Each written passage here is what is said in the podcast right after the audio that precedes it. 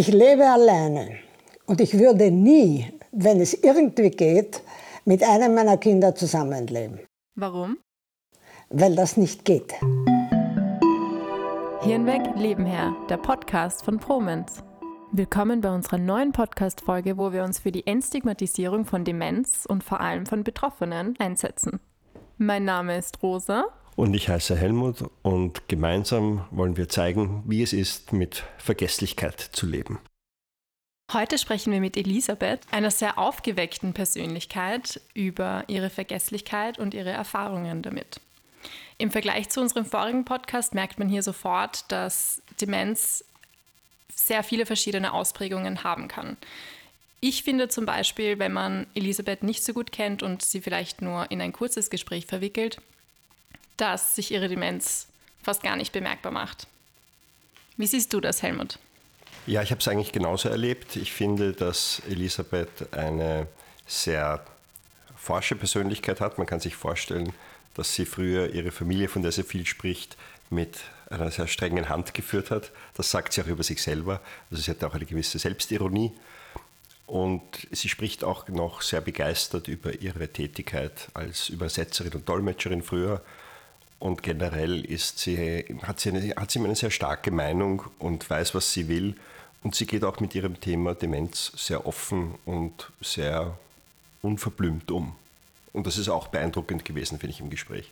Auf jeden Fall, sie nimmt kein Blatt vor den Mund, wenn es um ihre eigene Diagnose geht, aber auch nicht, wenn es um ihre Lebenseinstellung und äh, ihre Erwartungshaltungen anderen Menschen gegenüber geht. Wenn einem auf der Straße was runterfällt, und eines meiner Kinder hüpft und hebt es auf und gibt es den Menschen, dann ist das in Ordnung. Wenn sie das nicht machen, ist es schlecht. Zunächst hat sie uns sehr viel über ihre Kinder erzählt, zu denen sie eine, ein sehr enges Verhältnis hat, was offensichtlich nicht immer so war. Früher hatten sie keinen Schlüssel, jetzt haben sie einen Schlüssel. Hören wir uns das mal ein bisschen an.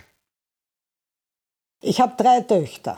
Also die eine ist in Amerika, hat einen Mann, der um Eikhaus älter ist als sie und verrückt war sie immer. Die zweite ist also eine, ich weiß schon, konventionell. Und die, die letzte, die war ein Jahr lang im Brutkasten. Die ist die, die jetzt auf mich schaut. Weil ohne die wäre ich sowieso verloren. Das heißt, sie hilft Ihnen selbstständig zu leben? Sie schaut auf mich. Aber sie mischt sich nicht ein. Wenn sie zum Beispiel irgendwas vorschlägt und ich sage, nein, das mache ich nicht, dann ist Punkt. Weil ich bin immer noch, ich bin nicht so dement, dass ich nicht weiß, wie mir geschieht. Generell merkt man, dass sich Elisabeth gut zu helfen weiß, auch wenn sie mal ansteht. Man könnte also sagen, dass sie sich ihrer Situation und zunehmenden Vergesslichkeit durchaus bewusst ist, aber verzweifeln tut sie daran nicht. Und dass ich dann die falsche Straßenbahn nehme oder irgendwo plötzlich auf der Straße stehe und nicht mehr weiß, wer ich bin oder wohin ich gehen wollte, das kommt immer wieder vor. Aber es ist halt so. Aber dann stehe ich irgendwo und weiß nicht mehr, wo ich bin und dann muss ich schauen, wie ich das managen kann. Meistens geht es dann irgendwie. Dann frage ich halt irgend, irgendjemanden, ist das die Straßenbahn, die dort und dorthin fährt? oder so. Nein, dass ich zu euch gefunden habe, da bin ich ganz stolz. Und die Leute reagieren immer positiv? Ja. Die meisten sind hilfsbereit. Vor allem, weil ich einen Stock habe. Ja. ja. Also Ihr Zugang ist pragmatisch, oder? Ja, ich meine, erstens ist für mich der Stock kein Hindernis, sondern eine Hilfe. Weil mein linkes Bein taub ist. Das ist taub. Mit, bis zum Fuß. Also was, ich kann ja nicht hupfen. Weil dazu bin ich einfach zu alt. Trotzdem ist Elisabeth das Thema natürlich nicht egal und sie spricht dann über ihre Diagnose und ihre Erkrankung in der ihr üblichen offenen, direkten Art. Haben Sie eine Diagnose bekommen, dass Sie Demenz haben? Na sicher. Aber äh, ich habe mir nie leid getun, getan. Ich habe das Glück gehabt, dass ich immer Ärzte hatte, die mich nicht getröstet haben, sondern die gesagt haben, das ist Sache. Da kannst du nichts mehr machen. Punkt. Waren Sie allein, als Sie die Diagnose erhalten haben? Wahrscheinlich. Wahrscheinlich deshalb, weil ich immer allein zum Arzt gegangen bin. Jetzt geht meine Tochter manchmal mit, sehr selten, weil ich das Ding, aber weil ich mir nicht mehr alles merke.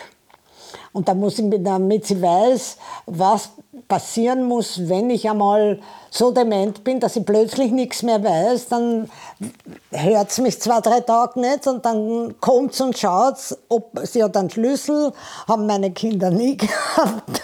Sie machen auf mich einen sehr resoluten Eindruck. Ist es auch. Wie Meine Sie, Kinder beklagen sich immer. Wie Sie gehört haben, dass Sie Demenz haben, hatten Sie da irgendwie Sorge, Angst? Natürlich. Wie war das? Na, furchtbar. Weil Demenz heißt für mich nicht, dass meine Kinder nicht mehr, auch natürlich, dass ich meine Kinder vielleicht nicht mehr erkenne. Ich, dass ich sie nicht erkenne, war mir wurscht. Dass sie mich nicht erkennen, also, dass Sie merken, dass ich Sie nicht erkenne. Das, müsste für, das muss für ein Kind schrecklich sein. Ich finde, damit spricht Elisabeth ein ganz großes Thema an, das ja für viele Leute eines der zentralen Dinge ist, woran sie denken, wenn sie Demenz hören. Was ist, wenn ich meine Angehörigen nicht mehr kenne? Wie ist das für mich? Wie ist es für Sie? Oder wie fühle ich mich, wenn ich meine Oma zum dritten Mal die Woche besuchen komme und sie erinnert sich einfach nicht daran und glaubt, sie ist ganz allein auf dieser Welt. Hast du das in deiner Familie gehabt? Ja, wie gesagt, mein Opa hatte Demenz, aber bei ihm ist die Krankheit sehr schnell fortgeschritten und er hat dann uns zum Ende eigentlich gar nicht mehr erkannt. Aber ja, damit hat man sich halt arrangieren oder arrangiert. Hat er es gemerkt? Am Anfang hat er es schon gemerkt, aber ich glaube, bei ihm war das auch aufgrund der sprachlichen Barriere, weil mein Opa war ähm, Italiener und bei ihm war das ganz anders als bei Elisabeth. Er hat sein deutsches Repertoire einfach nie so gefestigt gehabt und ähm, ja, bei ihm ist diese ganze Gesichter erkennen und Sprachen erkennen. Ich glaube, das ist bei ihm einfach als Ganzes verloren gegangen oder zunehmend verschwunden. Hm. Wie ist das bei deinem Vater? Ja, bei meinem Vater ist es zurzeit so, dass er mich erkennt er immer, aber es hat mit Ermüdung auch was zu tun. Also wenn ich lang bei meinen Eltern bin oder besonders wenn wir einen Ortswechsel haben, wenn wir wo essen gehen oder sie kommen zu mir, dann gegen Ende merke ich, dass es ihn schwieriger wird und dann ist es schon vorgekommen, dass er am Schluss dann zu mir sagt, und wo fahren Sie jetzt hin? Also da weiß er dann nicht mehr, wer ich bin. Und meine Kinder erkennt er auch am Anfang schon, aber dann, wenn wir länger zusammensitzen, schaut er mich dann an und fragt, wer ist denn diese junge Dame? Und dann sage ich, das ist deine Enkelin. Und sagt, ach so. Also es hat mit ihm definitiv was mit Müdigkeit zu tun, würde ich sagen, und der Schöpfung. Das haben wir ja in der vorigen Podcast-Folge auch schon erläutert, mhm. ähm, dass Personen mit Demenz manchmal einfach ein bisschen Luft brauchen, um wieder durchzuatmen und vielleicht ein Nachmittagsschläfchen, um sich dann wieder auf das Wesentliche und mhm. Tatsächliche konzentrieren zu können. Ja, das ist definitiv bei meinem Vater so. Der legt sich dann hin, der schläft ein bisschen und danach ist es auch wieder, ist er wieder frischer. Also das merkt man auch. Und dafür bin ich sehr dankbar. Sind Sie ein dankbarer Mensch? Ja, eindeutig. Eindeutig. Und ich habe meinen Kindern auch immer versucht beizubringen, man muss lernen, für, auch für andere Menschen da zu sein. Wir leben ja nicht in der Luft alle oder auf der Wolke 7. Ja, ist ja wahr. Man muss mit dem, was man hat, zufrieden sein und nicht dauernd jammern für das, was man nicht hat. Und das sage ich euch auch, weil ihr seid alle um eine oder zwei Generationen jünger. Man kann nicht alles haben. Gibt es etwas, das Sie noch erreichen wollen? Ja, nach Griechenland schwimmen gehen. Ist das realistisch? Ist das realistisch?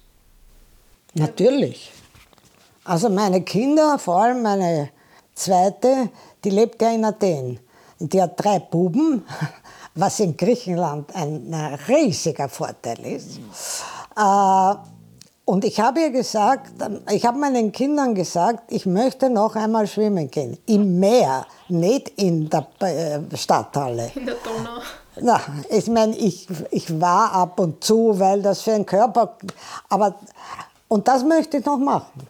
Und meine Kinder haben gesagt, wir fahren im September, also sie schicken mich oder sie äh, mit, äh, zum zum Flugzeug führen kann ich meine Tochter hier und die in den kann mich abholen. Also ich meine, da kann ich mich auch nicht verlieren.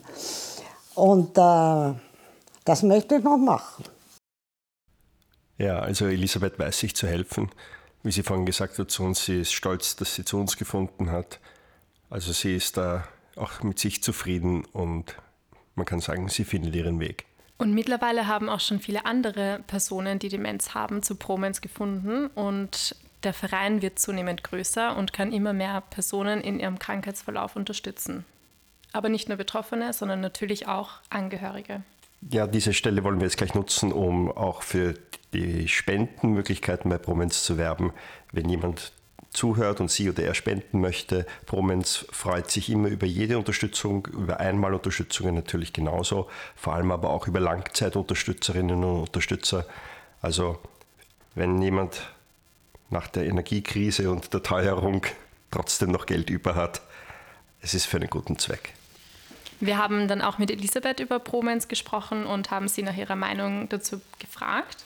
Und abgesehen davon, dass sie den Verein fantastisch findet und sich dort gut aufgehoben fühlt, hat sie auch einen Aspekt beleuchtet, über den wir so noch gar nicht nachgedacht haben oder ihn nicht wirklich thematisiert haben. Und zwar, dass Promens natürlich auch in beide Richtungen wirkt, also nicht nur für die Betroffenen eine positive und gute Anlaufstelle darstellt, sondern auch für Angehörige oder für uns als Interviewpartnerinnen völlig neue Perspektiven ähm, erleuchtet und das Thema auch irgendwie nahbarer macht für Laien und für Personen, die sich damit noch nicht viel auseinandergesetzt haben. Ja, und ich kann das auch bestätigen. Der Felix, mein Sohn, nimmt diese Podcast-Serie mit uns auf und wir haben in der Vergangenheit zu zweit schon Videos gemacht und Interviews geführt und wir sind eigentlich beide jedes Mal davon weggegangen. Einmal, ich kann mich genau erinnern, beim ersten Dreh hat er nachher zu mir gesagt, man sollte eigentlich viel mehr Zeit mit älteren Menschen verbringen, weil er das auch total bereichernd gefunden hat. Was sagt Elisabeth zu Promenz? Schauen Sie, als Institution, als das, was Sie machen, finde ich das toll. Absolut hervorragend. Weil Menschen, weil ihr da was davon lernt, von, der, von meiner Generation gibt es nicht mehr viele. Und schon gar nicht von der Kriegsgeneration.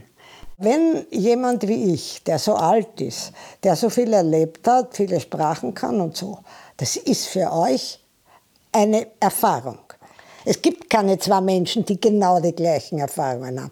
Und für euch ist es wichtig. Und Elisabeth hat auch tatsächlich ein sehr spannendes Leben geführt, anscheinend als Dolmetscherin, Übersetzerin. Davon hat sie uns erzählt. Das Thema Sprache ist immer wieder aufgekommen. Wir haben dann mit ihr äh, im Gespräch auch immer wieder, hat sie Dinge gesagt in, was ist ihre Sprache? Griechisch, glaube ich. Griechisch. Griechisch. Ähm, dann sind die Worte auf Deutsch nicht eingefallen oder umgekehrt. Das, das Thema Tempelhüpfen ist irgendwie aufgekommen und dann ist ihr das Wort nicht eingefallen. Dann aber doch und dann hat sie uns von dieser Phase in ihrem Leben erzählt. Gut so. Sehen Sie, gut so heißt das. Und ich habe im, im Burgenland äh, einen Computer und ich habe hier einen Computer. Und ich habe bis vor einer Woche habe ich noch äh, übersetzt. Mhm. Gedolmetscht habe ich nicht mehr, weil die Luft nicht reicht. Aber ich habe immer noch übersetzt. Aber vor etwa einer Woche habe ich gewusst, das geht nicht mehr. Und habe aufgehört. Fällt mir nicht leicht, weil ich habe sein Leben lang mündlich und schriftlich gemacht. Und wenn Sie den Lord Carrington äh, gedolmetscht haben und der ein Jahr später auf, ihn, auf Sie zukommt und sagt, How are you, my Lord my Lord President, weil so habe ich ihn angesprochen. Und er kommt mir dann aus dem ganzen Riesending entgegen und sagt, how are you, my Lord President? Das ist der erinnert, bitte, das war ja wer. Das war ja nicht irgendwer. Und deshalb habe ich, das gebe ich euch mit, weil ihr alle drei jung seid, äh, macht's Notizen. Ich sage nicht, dass jeder seine Lebensgeschichte schreiben muss, aber man man glaubt nicht, wie schnell man Dinge vergisst. Sie hatten eine Karriere mit sehr viel Verantwortung. Wofür fühlen Sie sich heute verantwortlich? Na, für alles, was ich falsch gemacht habe. Ich meine, glauben Sie, es gibt einen Menschen, der nichts falsch gemacht hat im Leben? Manche haben Schlimmes gemacht, manche ein bisschen weniger Schlimmes, aber perfekt ist niemand von uns. Also wer, sich, wer glaubt, er war oder ist perfekt, Entschuldige, der ist dann ein bisschen deppert. Oder arrogant oder was immer sie wollen. Ich habe das, was ich gemacht habe, habe ich gern gemacht. Das bereue ich nicht und das werde ich wieder machen. Und dass ich Fehler gemacht habe, die Fehler würde ich auch nicht mehr machen, wenn ich, wenn ich noch was im Hirn habe. Ja, nein, ich meine, sicher nicht sicher, dass in meinem Hirn noch was bleibt. Wie, wie gehen Sie mit dieser Aussicht um? Ja, ich gehe damit aus, dass ich es nicht ändern kann. Und was man nicht ändern kann, meine Mutter, das war ein Satz meiner Mutter. Was man nicht ändern kann, das muss man ertragen. Genau wörtlich. Ja, also man hört Elisabeths selbstbewusste Art aus ihrer Stimme heraus. Sie macht insgesamt auf uns bei dem Interview einen Eindruck, als wäre sie nicht unterzukriegen. Und ich frage sie dann auch, ob sie unverwüstlich ist. Nein, unverwüstlich bin ich nicht. Und ich merke ganz genau, wie sehr mich das Alter äh, hernimmt, sozusagen.